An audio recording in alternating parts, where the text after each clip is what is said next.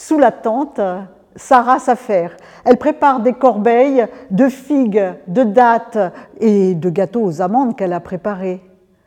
Et elle les fait porter aux visiteurs parce que ce matin, trois visiteurs sont arrivés et comme il, se doit dans le désert, son époux, Abraham, les a accueillis. Il leur a proposé, il leur a d'abord lavé les pieds, puis proposé du lait de chèvre aigre et il a fait préparer du veau grillé. Et puis des galettes que Sarah a cuisinées. Le repas s'achève et Sarah, curieuse, s'approche de l'entrée de la tente et à moitié cachée par euh, le repli de toile, elle écoute, elle regarde et elle écoute, elle tend l'oreille. Sous le chêne de Membré, les trois visiteurs sont là et parlent avec Abraham. Et tout d'un coup,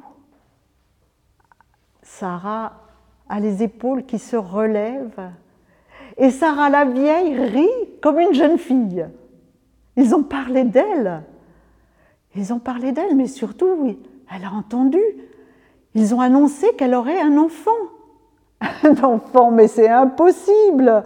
Elle est vieille. Elle a passé l'âge de donner la vie et son homme, son Abraham, est vieux bien aussi. Un enfant. Un enfant, ça fait tellement longtemps qu'elle l'attend.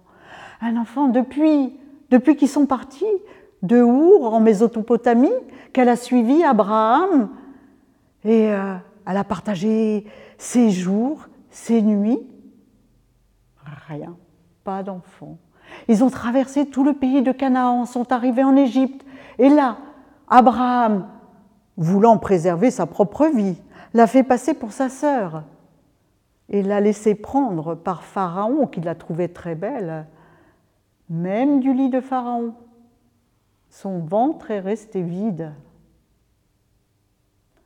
Ils ont repris le chemin de Canaan, traversé le pays. Chaque jour, chaque mois, Sarah guettait, attendait un signe, mais rien. Elle a perdu sa prestance de jeune fille, mais rien. Et pourtant, Abraham, Abraham lui avait parlé d'une promesse du Dieu qu'il avait appelé, une promesse d'une descendance aussi nombreuse que les, que les grains de poussière sur la terre. Les semaines ont passé, les mois, les années, et même Abraham, qui se sentait devenir vieux, s'est mis à douter de la promesse. Il n'avait pas d'enfant. Qui allait recevoir son héritage? Serait-ce Eliezer? Eliezer, son fidèle serviteur, qui le suit depuis Damas et qui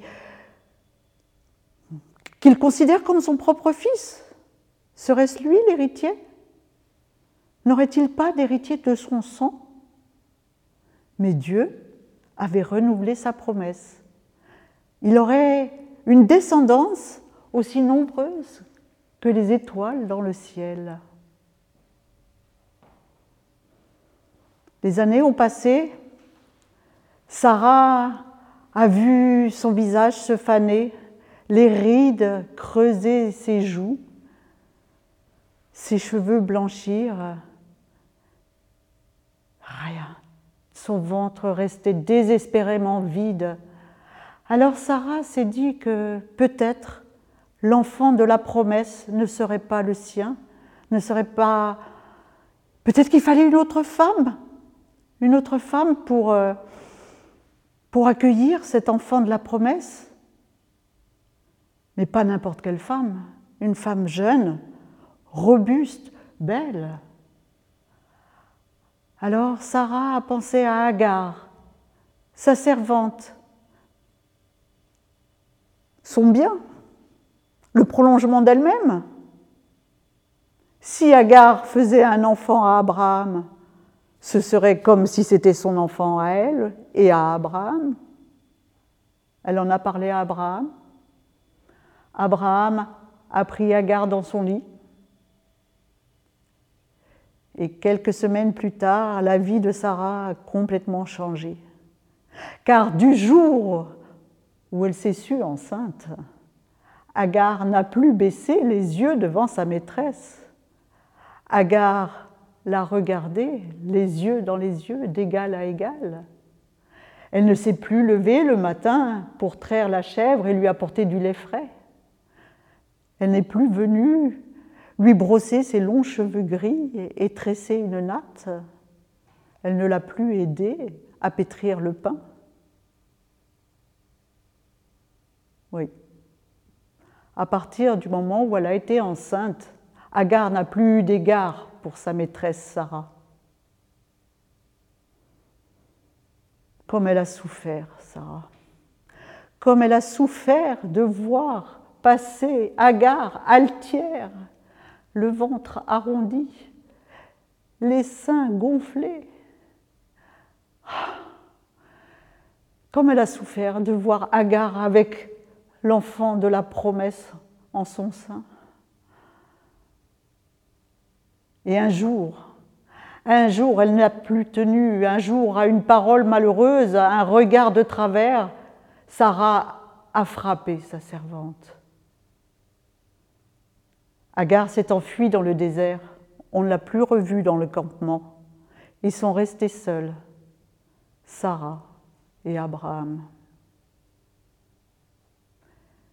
Et puis, quelques jours plus tard, on a vu revenir Agar. Elle est rentrée dans le campement, elle a repris sa place et elle a de nouveau servi Sarah.